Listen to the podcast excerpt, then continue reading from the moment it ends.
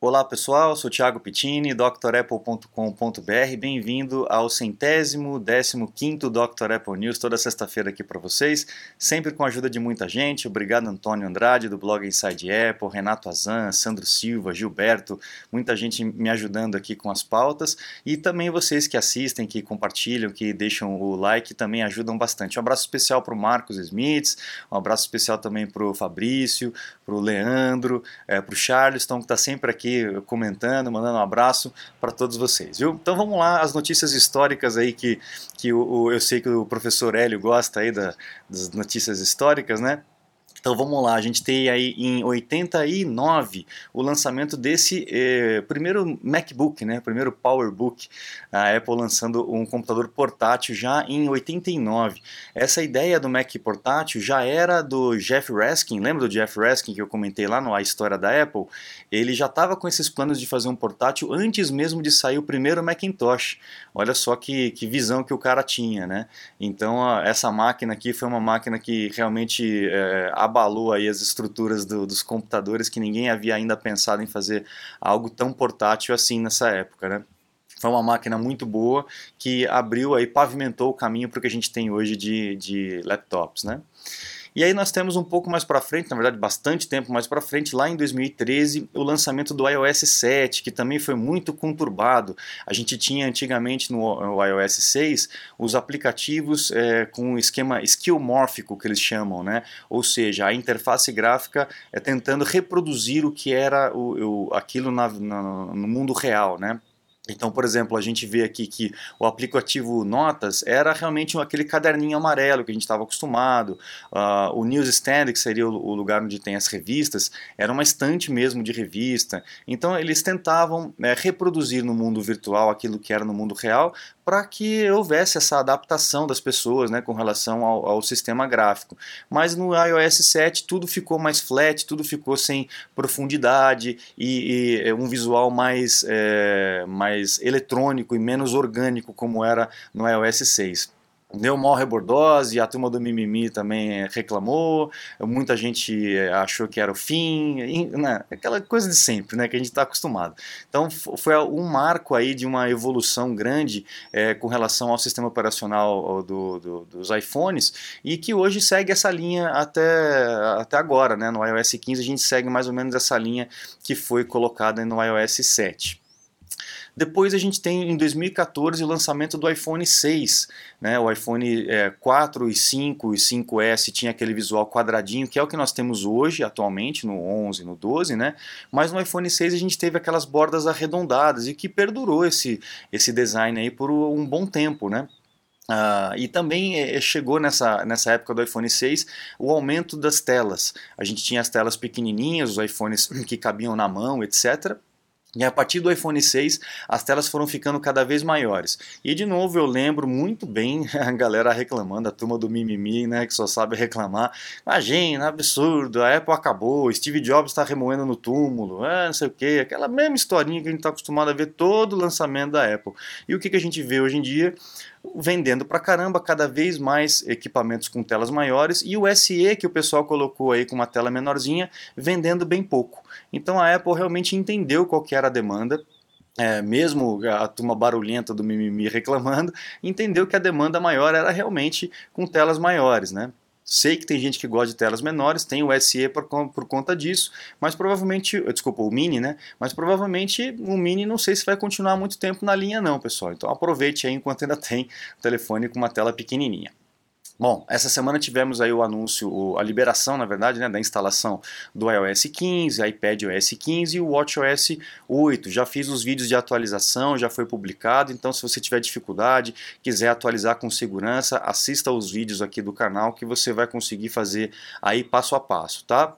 Muitas novidades, muitos recursos novos, coisas que o pessoal já está querendo voltar para trás, desabilitar, né? Com relação ao Safari, principalmente, aquelas modificações que, inclusive, eu já havia falado, né? É, mostrando no beta para vocês, é, mas está aí, o iPhone tá, já está atualizado. E a, o pessoal que está no iPhone antigo, que está parado no iOS 12, também tem uma atualização de segurança, tá? Então, menos, mesmo os equipamentos que são obsoletos para a Apple, a Apple ainda trabalha na questão de atualização de software por questões de segurança. Então, se você tem um iPhone antiguinho aí com, parado no iOS 12, fique atento que tem atualização. Então, faça o backup e atualize para o iOS 12.5.5 para que você não corra riscos, tá? macOS Catalina também tem atualização, então se você está com uma máquina que não aceita o Big Sur ou você não quer colocar o Big Sur por alguma razão, eh, o Catalina tem uma atualização crítica de segurança que é importante que a gente faça para manter a sua máquina tranquila. Então, de novo, backup e depois faz a atualização, tá bom? Você está desperdiçando seu iPhone, iPad, Mac? Ganhe tempo e produtividade com nossos cursos. Você vai aproveitar melhor seu Apple. Matricule-se em drapple.com.br. Uh, alguns recursos do iOS 15 ainda não estão prontos porque carecem de, do, do, hardware dos outros produtos que ainda não foram lançados, né? Então a gente tem o que foi anunciado na, na, no evento da Apple, que o Find My, aquele aplicativo buscar, vai ter a capacidade de buscar de forma bem precisa os AirPods também, só que os AirPods vão ser reformulados, né? Então provavelmente a hora que for lançado o AirPod novo, esse recurso vai estar disponível novamente depois de alguma atualização é, dentro do, do, dos nossos iPhones. Então tem que aguardar um pouquinho. A gente está esperando mais um anúncio da Apple aí, ou para o final, ou em outubro, ou em novembro, para o anúncio das máquinas, tá? Mas antes da gente falar disso, é, tem esse, foto, esse, fotógrafo Austin Mans, Mans né? Ele é, fez algumas, algumas fotografias é, utilizando as câmeras novas do iPhone 13 Pro. E é realmente impressionante, pessoal. Olha só a fotografia que esse camarada fez com o iPhone 13 Pro, com a, a, com a telefoto, né? E utilizando o Pro RAW, aquela imagem crua, né? Quem é fotógrafo sabe o que, que eu estou dizendo. Olha essa macro aqui que ele fez também ó, com a ultra wide realmente fotografias muito bonitas e é impressionante a qualidade, como que algo tão fininho, tão pequenininho pode captar uma luz, uma cor tão absurda quanto essa, né? Realmente é incrível. Quem é fotógrafo, quem já estava acostumado a mexer com isso antigamente, quem aprendeu a fotografar numa máquina Yashica, como eu, né? Olha um, um, equipamento desse, uma qualidade dessa, num equipamento tão pequenininho e realmente é de cair o queixo. Não, não dá para entender como é que eles conseguem fazer algo tão, tão espe espetacular assim, em num tamanho tão pequeno, né? Bom, a iOS 15 toda atualização traz alguns probleminhas, alguns bugs. Por mais que a Apple vá lançando os betas para a gente ir testando, quando sai a versão final do sistema, a gente tem realmente alguns problemas. É natural por conta de todos os outros aplicativos que interferem no sistema, etc. Então, se você está tendo alguns probleminhas no iPhone é, com o iOS 15, existem alguns workarounds, algumas coisas que você pode fazer para tentar é, resolver, como reiniciar o aparelho, deixá-lo carregando durante a noite e tal. Por quê? Porque o iPhone ele vai fazendo processos em background, tanto para a otimização do próprio sistema quanto para a otimização da bateria.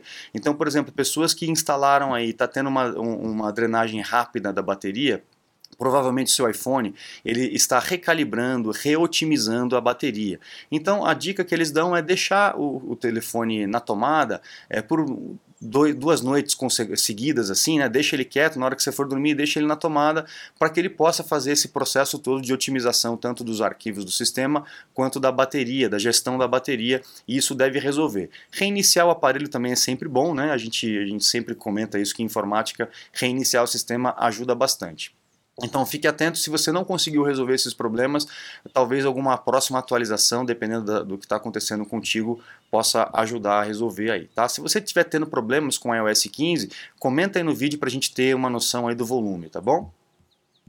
Bom, lembra que eu falei para vocês que estava tendo problemas com o scanner né, na, na, no macOS Big Sur?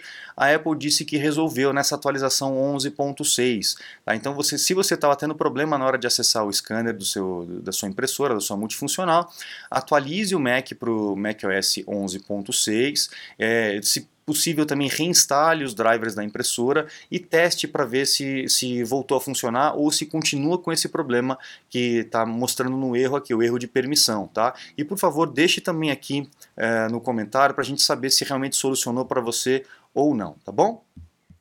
Depois nós temos esse aviso com relação a essa notícia com relação ao tear down, né, que foi que foi feito pelo pelo, pelo iPhone, a, aquela desmontada que eles fazem, né, eles depenam o equipamento todo para poder ver como é que foi construído e aquilo que a gente já vinha falando antigamente né, nos anos nos news anteriores se confirmou, né? A gente tem equipamentos menores, né, peças menores, ocupando menos espaço dentro do iPhone, justamente para a gente ter uma bateria maior. E as pessoas estão falando realmente que o iPhone 13 tem uma bateria muito, muito boa.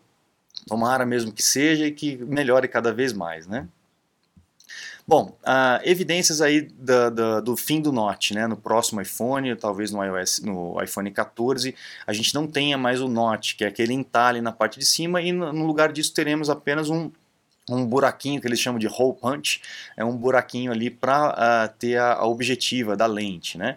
E aí todo o sistema de Face ID, não sei como é que eles vão fazer, vamos ver como é que a Apple vai dar um jeito para resolver essa questão toda. Mas o rumor está se, tá se eh, fortalecendo cada vez mais com relação a isso, vamos ver se vai se concretizar no próximo ano. Já nem chegou o iPhone 13, o pessoal já está com os rumores para o iPhone novo.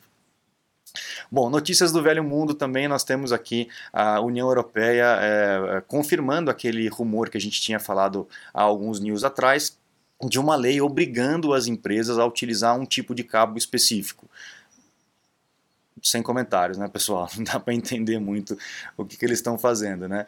Então são, são é, legisladores ali tentando forçar a indústria para uma coisa que a intenção deles é boa, mas não é assim que funciona, né? Tanto que a Apple já deu uma declaração dizendo que a regulamentação pretende mais dificultar a inovação do que promovê-la, eh, em aspas, né? Portanto, prejudicar os consumidores, na Europa e, todo, e em todo o mundo.